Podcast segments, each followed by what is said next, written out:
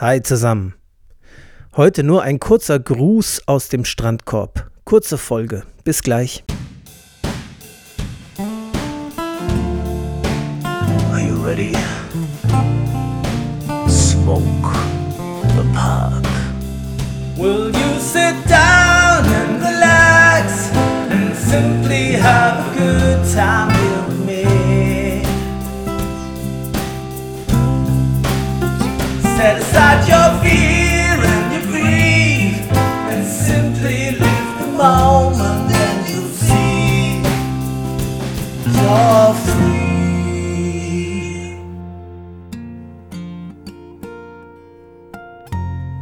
Ja, herzlich willkommen zu Strandkorbgedöns. Das ist Folge 9 der vierten Staffel. Das wird heute eine eher kurze Folge.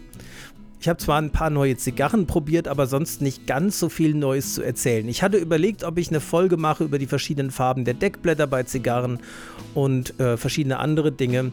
Aber ich habe gerade ein Buch angefangen zu lesen. Die Ultimate Cigar Book heißt das. Und das klingt schon mal sehr, sehr, sehr spannend, was ich da auf der ersten Seite mitkriege.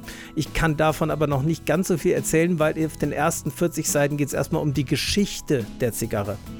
Und bei mir ist es so, wenn ich irgendwas über Geschichte lese, also irgendwas, was länger her ist als zehn Jahre, dann scheint mein Hirn irgendwie zu filtern und zu sagen, ist nicht relevant, brauchst nicht wissen, ist schon lange her. Irgendwie scheint es bei mir so zu sein, ich habe wahnsinnig Schwierigkeiten schon immer, schon seit der Schulzeit, mir irgendwas, was irgendwas, was mit Geschichte zu tun hat, wirklich zu merken. Deswegen kann ich da noch nicht so viel zu erzählen.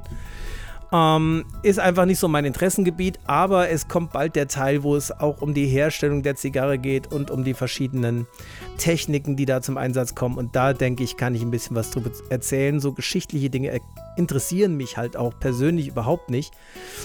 Deswegen ähm, ist es auch schwer, ähm, das zu vermitteln, wenn, wenn, ich da selber gar nicht so von begeistert bin. Ich bin sicher, es gibt ganz viele Zigarrenfilme und Podcasts da draußen, die ganz viel zur Geschichte der Zigarre erzählen, auf die mannigfaltigsten Arten und Weisen. Und da muss es ja nicht unbedingt bei Strandkorbgedöns auch noch erwähnt werden. Also den Teil werde ich da nicht referieren, sondern eher so die, die Sachen, die jetzt und hier interessant sind. Ähm, ansonsten, ja, ich, äh, dass die Folge so kurz ist, liegt auch daran, weil ich letzte Woche sehr, sehr viel zu tun hatte. Ich habe diese Woche vorbereitet, die jetzt kommt, weil da werde ich beruflich sehr viel unterwegs sein. Und da drauf die Woche ist ja dann schon die Stuttgarter Pfeifenmesse. Okay.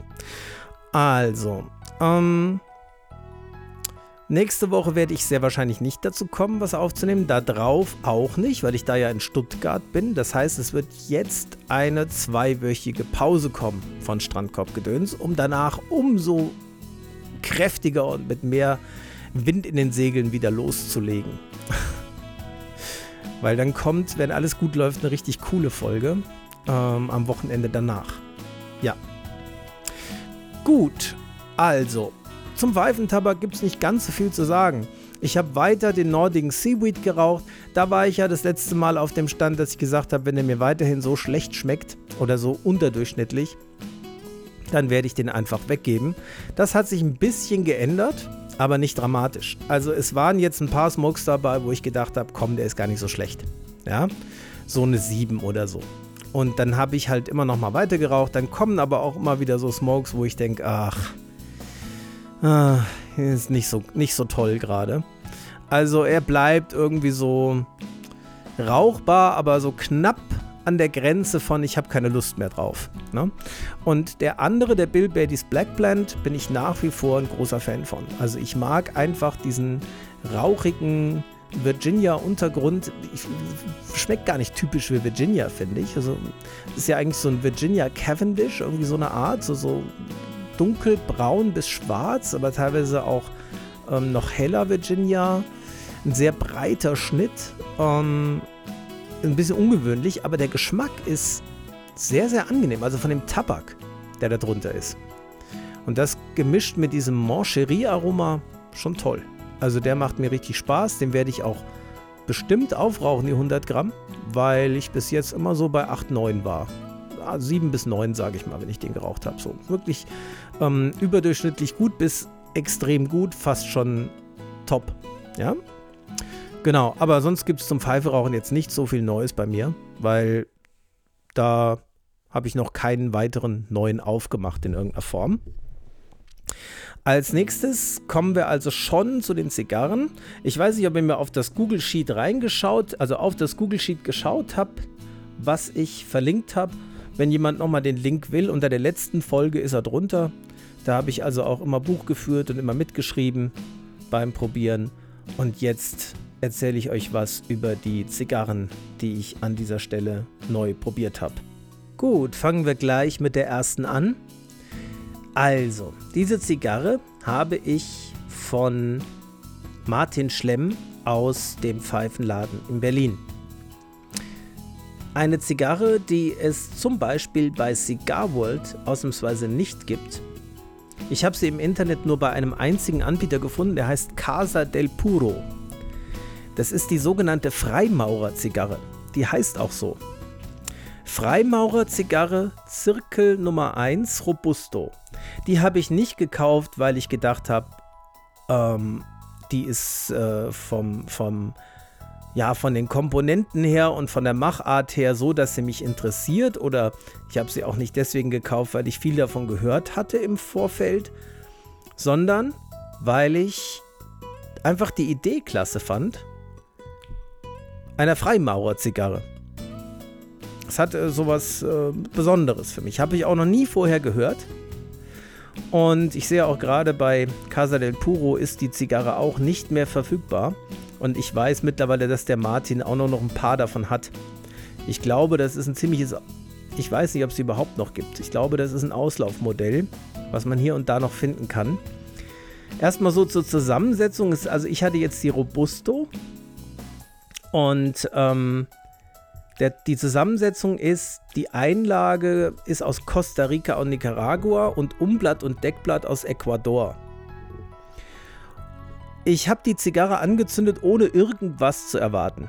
Ich war überhaupt nicht ähm, ja, der Meinung oder ich habe überhaupt nicht erwartet, dass ich die besonders gut finden würde, sondern ich dachte, das ist mehr so ein Gag. Ja, dann zünde ich die an und mir fällt alles aus dem Gesicht. Also so eine, so eine gute Zigarre habe ich echt selten geraucht, muss ich sagen. Ich war schon wirklich sehr, sehr begeistert. Ich fand die so eine schöne Mischung aus würzig und süß. Also richtig schön süßlich auch. Sü süßer Geschmack auf der Zunge. Ähm, durchgehend recht mild, trotz aller Würzigkeit. Zwar intensiv im Geschmack, aber nicht bissig. Und äh, das waren so 60 Minuten dann so am Ende des zweiten Drittels war es nicht mehr so schön. Dann fing das so ein bisschen an, dreckig zu, zu schmecken, wie das oft ist bei Zigarren, wenn es aufs Ende zugeht. Aber bis dahin durchgehend ein Hochgenuss. Ich habe ihr auf meiner Skala eine 9 von 10 gegeben. Bin wirklich ähm, begeistert von dieser Zigarre. Und es ist eine Zigarre, die ich so gut finde, dass ich mir gut vorstellen könnte, davon mal eine Kiste zu kaufen. Nur ich fürchte, das wird nicht gelingen, denn ich fürchte, davon gibt es keine Kiste mehr. Ich habe sie jedenfalls nirgends gefunden. Ich werde vielleicht den Martin nochmal fragen, ob er noch an eine Kiste rankommt. Also wirklich ganz, ganz angenehmer, süßlich nussiger Geschmack durch die ganze Zigarre durch. Hervorragender Abbrand, hervorragendes Zugverhalten, Top-Verarbeitung. 9 von 10 Punkten von mir die Freimaurer-Zigarre. Zirkel Nummer 1. Ihr könnt ja mal schauen, vielleicht findet ihr sie noch irgendwo anders. Wenn ihr noch an eine rankommt, lasst es euch nicht entgehen. Es ist wirklich eine tolle, tolle Zigarre. Als nächstes habe ich probiert, ebenso ohne viel zu erwarten, die Rocky Patel Vintage 1992. Mein Erlebnis mit der Rocky Patel 55 war ja nicht so schön, obwohl die Verarbeitung top war und der Zug top war die ganze Zeit fand ich die doch ein bisschen sehr herb und bitter. Und mir hat es halt gefehlt, dass sie so überhaupt gar keine Süße hatte.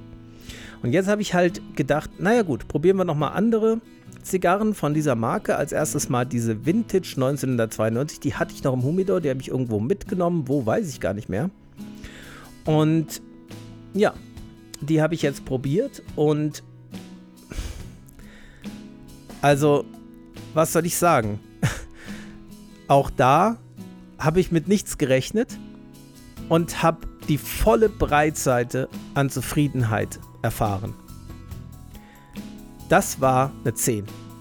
Ja, das war eine Liga mit Kuba, das war eine Liga mit David of Winston Churchill. Das war eine 10. Und das zu einem sehr, sehr, sehr guten Preis. Also das Preis-Leistungs-Verhältnis ist hier aus meiner Sicht ungeschlagen. Die kostet 8,60 Euro. Man hat eine gute Stunde Spaß damit. Und für mich kann der Spaß, glaube ich, einfach nicht größer sein. Das ist natürlich immer so eine Sache. Eine Zigarre rauche ich normalerweise einem am Tag maximal. Ne? Vielleicht, wenn ich beim Erik bin in der, in der Lifestyle- und Genuss-Lounge, da werden es auch mal zwei. Aber normalerweise rauche ich maximal eine Zigarre am Tag. Und ich, es kann sein, wenn ich jetzt direkt hinterher eine Hoye de Monterrey Epicure Nummer 2 geraucht hätte oder so, dass ich gesagt hätte, ja gut, die ist jetzt noch ein bisschen besser, die Kubanerin. Aber entscheidend ist ja, dass ich nach diesem Smoke die Zigarre hingelegt habe und gedacht habe, besser wird's nicht. Besser kann es nicht werden. So, jetzt mal ein bisschen zu den Details. Also die Einlage ist aus der Dominikanischen Republik und aus Nicaragua. Das Deckblatt, äh, Entschuldigung, das Umblatt ist auch aus Nicaragua. Das Deckblatt ist aus Ecuador. Also viel Nicaragua drin und das schmeckt man auch an der Würzigkeit. Und ich fand, dass vor allem das Aroma dieser Zigarre sehr vielfältig war. Es war sehr breit gefächert und zwar mit den Noten von Nuss, Schokolade und Leder. Diese Mischung im Vordergrund. Also was ganz ledriges, derbes, Nicaragua-typisches, würziges, aber auch eine deutliche Süße, allerdings nicht so dass man die Süße wirklich schmeckt, sondern vom Charakter her eine Süße. So, so 50 Prozent. Also, wenn ich von der Süße 10 Punkte geben kann, würde ich sagen 5. Also spürbar, aber auf gar keinen Fall im Vordergrund. Im Vordergrund ist eher Ledrigkeit, Würzigkeit und vielleicht ein Tick mehr Nuss als Schokolade. So gemischt mit ein bisschen Kaffee, der aber nicht im Vordergrund ist und der erst so im Ende der Zigarre zum Tragen kommt und ein bisschen Holzigkeit noch. Also sehr, sehr vielfältige Aromen und alle relativ ausgewogen. Nichts, was so deutlich im Vordergrund steht. Ja, ich habe, während ich die Zigarre geraucht habe, habe ich mir aufgeschrieben, das habe ich auch bei Cigarworld äh, in die Bewertung geschrieben, ähm, ich denke an einen großen Löffel leicht angewärmtes und fast flüssiges Nutella mit orientalischen Gewürzen verfeinert, den ich genüsslich im Mund zergehen lasse. Das war meine Assoziation dazu. Also Nuss-Nougat, aber würzig. Nicht zu süß, aber mit so vielleicht noch so ein bisschen so Chai, Kardamom, so ein Chai-Aroma noch dazu, ne? wie, wie bei diesem indischen Gewürztee obwohl es nicht nach Gewürz schmeckt. Ich meine nur den Charakter. Ne? Dass es halt so eine süße Nussigkeit hat mit so einer würzigen Ledernote noch dahinter. Also wirklich durchgehend lecker, bis zum Ende auch sehr weit rauchbar. Perfekt. Das ist auch eine Zigarre, würde ich sofort eine Kiste von nehmen. Ich werde nicht, werd nicht von all den Zigarren, wo ich sage, ich könnte mir vorstellen, eine Kiste davon zu kaufen, werde ich mir nicht überall eine Kiste von kaufen. Das ist schon vollkommen klar. Aber die hier, die kommt echt in die engere Wahl. Das könnte ich mir echt vorstellen, dass es nett wäre, wenn ich einen größeren Humidor habe irgendwann und äh, immer mal so eine Kiste Rocky Patel Vintage 1992, solange es sie noch gibt, drin zu haben, damit ich darauf zurückgreifen kann und sagen kann, jetzt will ich einfach was Vertrautes, von dem ich weiß, dass es gut ist. Auch das Abbrandverhalten war ungestört. Also kontinuierlich, gleichmäßig, unproblematisch, leicht. Der Zug durchgehend, ohne einen einzigen Einsatz von Perfect Draw, perfekt. Die Verarbeitung, wunderschön, symmetrisch, perfekt gearbeitet, ohne den kleinsten Makel. Preis-Leistung aus meiner Sicht nicht zu übertreffen. Ich finde, die kann mithalten mit diesen My Father Cigars, die bei zum Beispiel, da komme ich heute auch noch zu, ne, die bei Cigar Aficionado so hohe Wertungen bekommen. Ich finde, die Rocky Patel 1992 kann da mithalten mit diesem My Father Standard. Vielleicht sogar noch einen Tick besser. Ich bin, ich glaube, sie, ich finde sie, glaube ich, sogar noch einen Tick besser. Wenn man sich jetzt überlegt, dass die, dass die Hälfte davon kostet, ist es für mich ähm, ein besserer Treffer als zum Beispiel die My Father. Verschiedenen, die ich jetzt bis jetzt hatte. Obwohl die auch wahnsinnig gut sind, da komme ich auch gleich noch drauf. Aber jetzt erstmal weiter zur nächsten Zigarre. Die nächste, die ich probiert habe, war die Rocky Patel The Edge Candela. Also eine Zigarre mit einem grünen Deckblatt. Ich meine, ich hätte ein oder zwei Zigarren mit grünem Deckblatt in meinem Leben schon geraucht. Aber es ist sehr lange her. Und mein erster Eindruck war, meine Güte, ist die grasig. Und jetzt habe ich mir dabei überlegt, warum finde ich den Geschmack so unheimlich grasig? Liegt es eventuell daran, dass die Zigarre grün ist und ich einfach den Duft von frisch geschnittenem Heu und ähnlichem jetzt erwarte wegen der grünen Farbe. Ich kann es euch nicht sagen, vielleicht spielt mir da mein Gehirn einen Trick, aber ich fand sie unfassbar grasig. Also süß auf der einen Seite, aber auf der anderen Seite wirklich so wie frisch geschnittenes Heu riecht. So diesen, diesen Duft hatte ich die ganze Zeit über in der Nase. Und ja, auf eine gute Art. Es hat mich ein bisschen an einen schönen, naturbelassenen, gut gemachten Virginia Fleck erinnert, vom Geschmack her tatsächlich. Es war mehr an Pfeife als an Zigarre dran. Das Einzige, was bei mir dazu geführt hat, dass sie nicht die maximale Punktzahl bekommt, sondern ein bisschen weniger. Ja, das sind, das ist der, der Hauptaspekt ist, dass ich sie etwas zu mild fand für meinen Geschmack. Also ich fand sie wirklich extrem mild. Die ist für absolut blutige Anfänger, ich würde sogar sagen für Nichtraucher geeignet. Die fand ich wirklich an keiner Stelle auch nur ansatzweise nikotinstark oder bissig oder irgendwie kräftig, sondern die war bis zum Schluss lau. lau, lauwarmer, intensiv nach Heu duftender Rauch. Eine ganz besondere Erfahrung. Hat mir wirklich Spaß gemacht. Habe ich eine 8 gegeben von 10. Ein bisschen Abstriche musste ich auch machen. So, ich fand, äh, es kam nicht so richtig viel Rauch beim Rauchen. Das finde ich immer so ein bisschen irritierend, wenn ich eine Zigarre ziehe und es kommt nur so ein kleines Wölkchen Dampf aus dem Mund. Also, das war einfach durchgehend so, selbst am Ende. Kaum Rauch. Der Zugwiderstand war nicht ganz optimal, aber fast. Und das Abbrandverhalten ja, hier und da mal so ein ganz kleines bisschen nachzünden mit dem Jetflame und dann passt es wieder.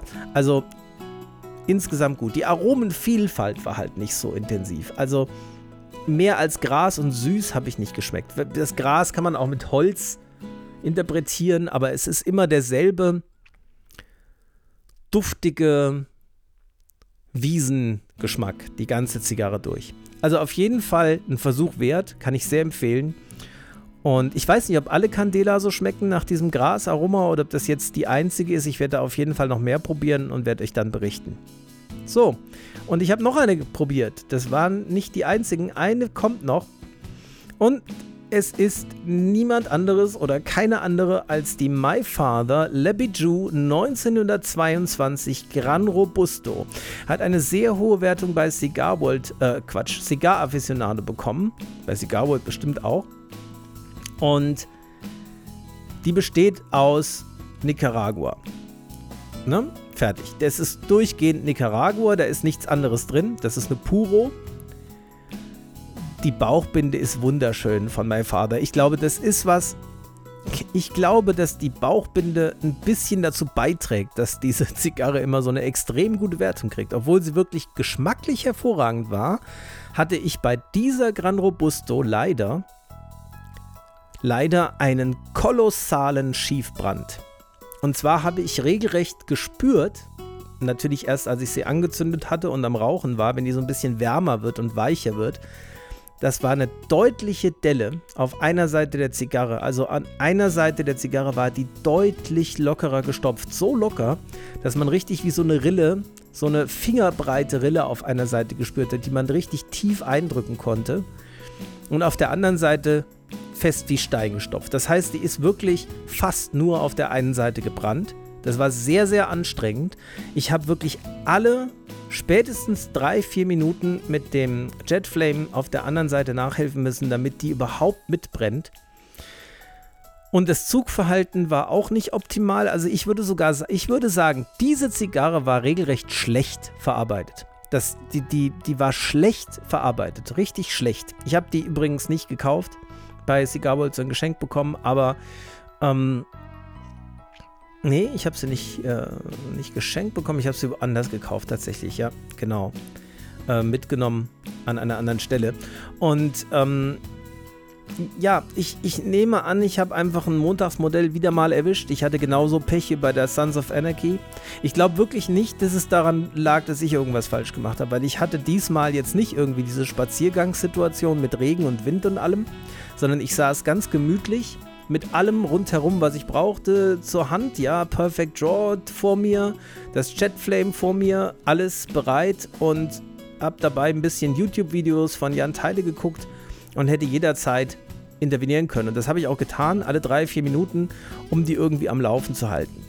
Davon aber abgesehen habe ich dieser Zigarre trotzdem neun Punkte auf meiner Skala gegeben.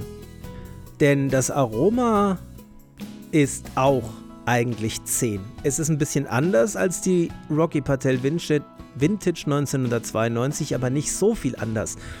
Auch diese Nicaragua-Zigarre besticht mit maximalem Nuss-Schokolade-Aroma mit ein bisschen Kaffee. Also die ist schon sehr ähnlich wie die Rocky Patel Vintage 1992 und auch sehr, sehr kräftig im Aroma, wobei eine gewisse Süße ganz ähnlich wie bei der Rocky Patel 1992 die ganze Zeit präsent ist und sie damit wirklich sehr angenehm rauchbar macht. Wenn halt nur nicht diese schlechte Verarbeitung gewesen wäre. Aber das kreide ich nicht My Father an, das kreide ich nicht dieser Zigarre an. Da hat, ich stelle mir das so vor, der Dreher ist irgendwie übelst abgelenkt worden bei dieser Zigarre, die ich da hatte. Der ist irgendwie angehauen worden von der Seite oder so und abgelenkt worden und hat irgendwie ein Blatt auf der einen Seite der Zigarre vergessen mit reinzutun, sodass da dieses Loch war. Aber ich denke, die werde ich mir auf jeden Fall irgendwie nochmal besorgen. Weil ich möchte diese Zigarre gern mal rauchen, wenn sie richtig abbrennt. Ich glaube, dann ist es auch eine 10. Ne? Dann ist es echt nicht mehr zu toppen.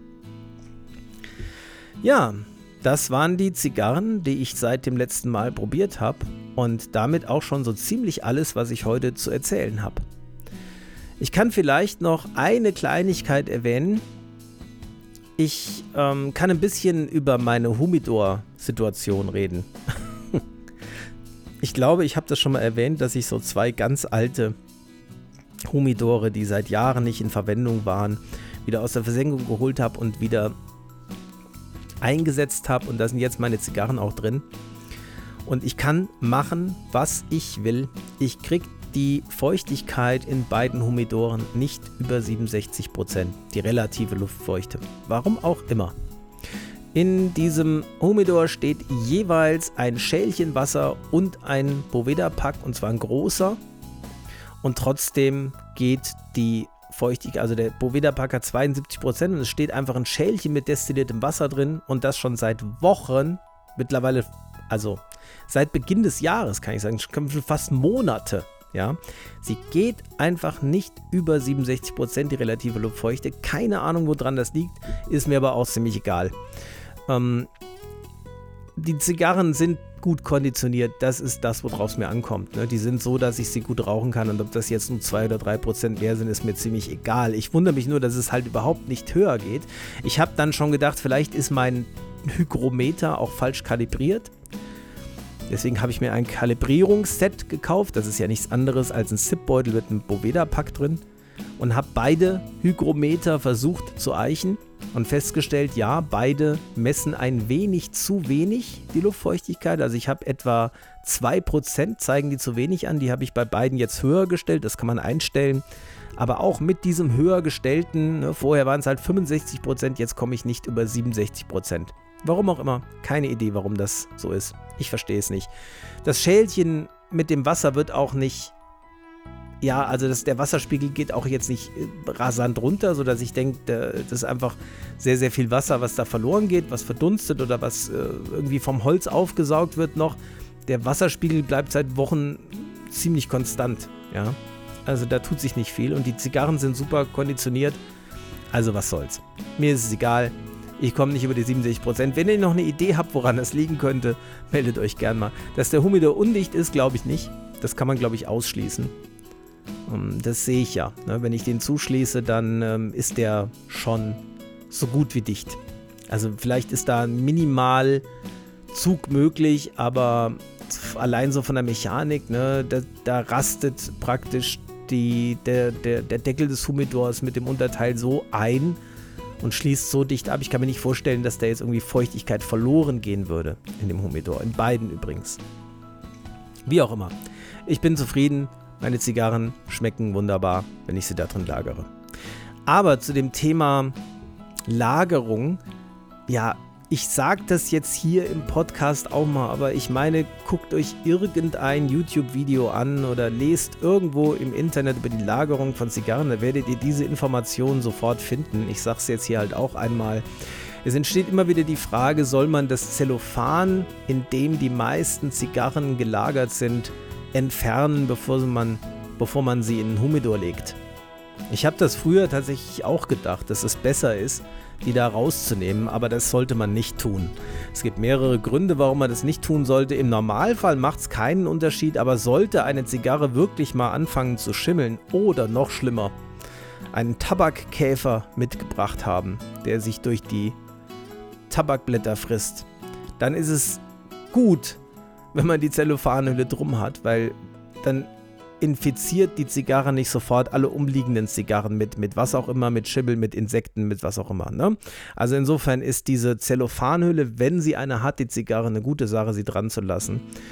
Und ähm, ja, also falls ihr euch das mal gefragt habt und das noch nicht wisst, aber das werdet ihr überall nachlesen können und aus den verschiedensten Quellen erfahren.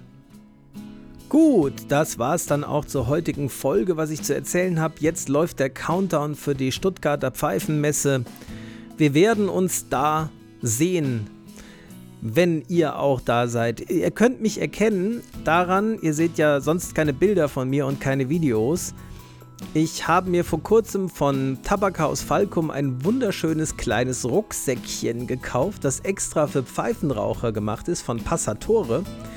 Das ist ein ganz kleiner Mini-Rucksack. Ja, ich weiß nicht. Also den werde ich wahrscheinlich die ganze Zeit über der Schulter haben. Ist ganz toll gemacht. Da kann man dann so ein Fach aufmachen und kann dann drei Pfeifen da ähm, deponieren und den Tabak davor und ein Fech Fächelchen für das Feuerzeug. Ne? Ach so, Feuerzeug. Da, also gut, erstmal dazu. Also, wenn ihr jemanden seht, der ziemlich übergewichtig ist und so einen kleinen Rucksack auf dem Rücken hat, das bin ich könnt ihr mich gerne ansprechen. Ähm, und zum Thema Feuerzeug. Ich habe mir das Sisuman Jet Flame für die Zigarren, für das Zigarrenhandling zugelegt. Und ich muss wirklich sagen, das ist das beste Jet Flame, was ich je hatte. Das ist nicht so gemacht, dass man immer dieses Problem hat, dass die Flamme nicht so richtig kommen will. Bei allen Jet Flames, die ich bisher hatte, war das immer so, die sind ruckzuck alle, die sind ganz schnell leer. Und meistens, wenn man sie das erste Mal nachfüllt, ist schon der Wurm drin. Dann geht es schon nicht mehr so, wie es eigentlich sein sollte. Ich hatte immer so, wie soll ich sagen, so Ladehemmungen. Ne? Immer wenn ich klicke, kommt dann immer so ein kurzer Feuerstoß, dann ist es gleich wieder aus. Habe ich schon bei ganz vielen Jetflame-Feuerzeugen gehabt, dass die nach einer kurzen Zeit nicht mehr gut funktionieren. Dieses Sisuman funktioniert anders. Das ist nicht so, dass man klickt und dann kommt der, der Flammenstoß und wenn man den wieder zurückklickt, also den Schalter loslässt, geht die Flamme aus, sondern hier ist es ganz ähnlich wie bei einem Pfeifenfeuerzeug. Man hat so einen kleinen Feuerstein und so ein Rad, an dem man mal schnippt und dann geht die Jetflame an und bleibt einfach stehen, ohne dass man irgendwas tun muss. Das heißt, man kann es auch viel einfacher handeln als so ein Feuerzeug, wo man ja immer diesen Druck auf der auf dem Anschalter halten muss. Ne? Das heißt, man ist da irgendwie, das ist freier, das Gefühl. Und es geht eben aus, wenn man es zuklappt. Und ähm, davon abgesehen, dass ich mir erst gefragt habe, warum es nicht funktioniert hat, also falls ihr euch einen Sisuman Jetflame kauft, es kommt ohne Gas. Also wenn ihr euch wundert, warum es nicht angeht, ist einfach kein Gas drin. Ja. so ist es mir gegangen. Da musste ich über mich selber lachen, weil ich mich gefragt habe, das Feuerzeug nicht funktioniert und woran es liegen könnte. Und dann ist mir eingefallen, vielleicht ist es ja ohne Gas geliefert worden. Ja, und dann ging es natürlich sofort in dem Moment, wo ich es befüllt habe. Also, das kann ich wirklich sehr empfehlen. Das Jetflame von Sisuman, toll. Das andere kenne ich nur vom Sehen. Ne? Dieses Feuer Pfeifenfeuerzeug mit der Softflame kenne ich nur vom Sehen. Es wäre mir als Pfeifenfeuerzeug ein bisschen zu kantig und globig. Aber da finde ich das Corona Oldboy besser. Aber als Jetflame für die Zigarre ungeschlagen. Tolles Teil. Kann ich sehr, sehr empfehlen. Gut. Und das war's für heute. Ich wünsche euch drei wunderbare Wochen voller schöner Raucherlebnisse. Nicht nur Raucherlebnisse, sondern voller schöner Momente im Leben. Mit viel Genuss und mit viel Freude, mit viel Entspannung. So oft wie möglich perfekte Smokes und alles das, was ihr euch selbst wünscht. Bis zum nächsten Mal bei Strandkorbgedöns